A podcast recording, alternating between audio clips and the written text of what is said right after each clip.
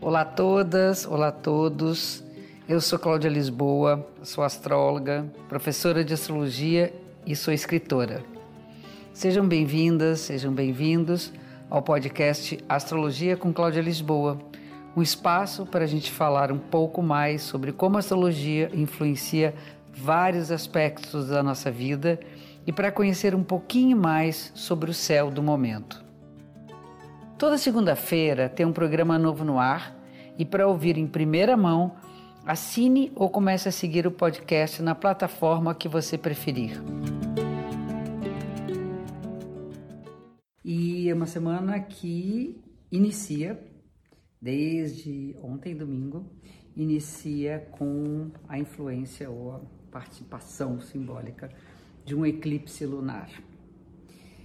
Esse eclipse acontece numa lua cheia, sempre que é o eclipse da lua é um dia de lua cheia, e essa lua cheia se dá com o Sol e a Lua em signos opostos. O Sol está no signo de Câncer, feliz ano novo para os cancerianos dessa semana, e a Lua que rege o signo de câncer, por acaso, aqui nesse, nesse eclipse, está no signo oposto, que é Capricórnio.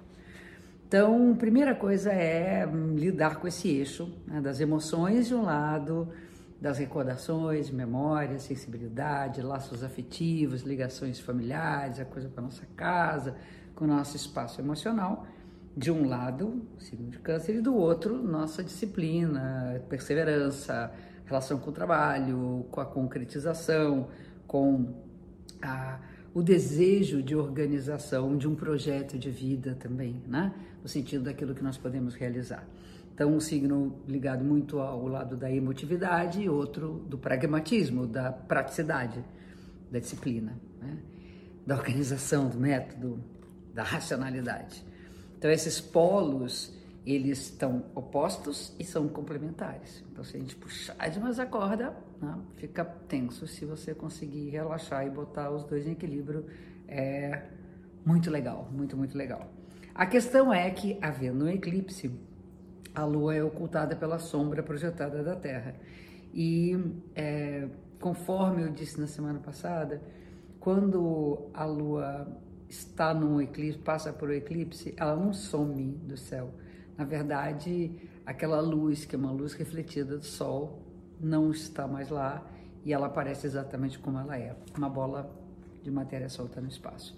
E aí, como a Lua está ligada ao emocional, a gente vai ver as nossas emoções como elas de fato são, não iluminadas pela racionalidade, não iluminadas pela racionalidade, mas sim sentidas como elas verdadeiramente são. Então, aquilo que se esconde muitas vezes por trás do nosso né, da nossa mente racional, aquilo que é de fato emocional vai aparecer com muito mais intensidade. E talvez apareça, apareça a parte dura das nossas emoções, a parte mais crítica, mais exigente, de mais pressão. Isso é importante para que as emoções estejam a serviço da construção, da organização e da disciplina. E que a disciplina possa ser uma régua e compasso para que a gente consiga lidar de uma maneira objetiva com nossos sentimentos. Então, mundialmente falando, é, um, é uma fase importante. Semana passada eu comentei sobre isso. Teve um outro aspecto que é definidor também de uma nova fase, sob o ponto de vista uh, das questões sociais.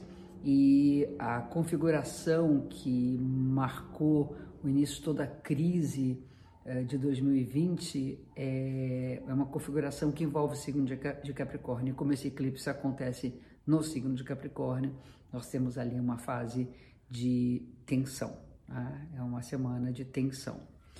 Quanto aos as, aspectos da semana, nós temos no meio da semana uma tensão entre Mercúrio e Marte. As comunicações elas ficam muito atrapalhadas e, e estão sob forma de tensão, aparecem como tensão. Então as discussões ficam muito mais a, a, a, aparentes, elas vêm muito mais à tona, as discordâncias, aquela coisa de tentar impor aquilo que se pensa, nós sermos alvo de críticas e de também comentários que possam nos magoar.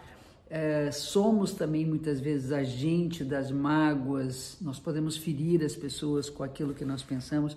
Então, acho que é importante se perguntar: será que o outro me autoriza a falar o que eu penso? Isso eu acho fundamental. E quando alguém vem, se eu vou dizer o que eu penso, é, de repente você pode dizer: desculpa, mas pode ser que eu não queira saber o que você pensa. Então, deixar, manter uma distância segura, isso é fundamental para não entrar em rota de colisão. Isso acontece no meio da semana. No final de semana, Mercúrio, que esteve retrógrado já por um tempo, agora fica direto, ou seja, o um movimento que aparentemente uh, fazia com que ele andasse no sentido contrário do seu movimento normal, agora ele volta a ficar direto. Isso vai ser bem no finalzinho da semana, então dali para frente teremos um tempo que as comunicações vão fluir, fluir com a naturalidade de sempre. Né? Então, talvez fique mais fácil dialogar depois que a semana passar. E aí, bem no final de semana, tem uma coisa de uma inspiração, de uma conexão com o mundo mais, mais mágico, uh, da fantasia.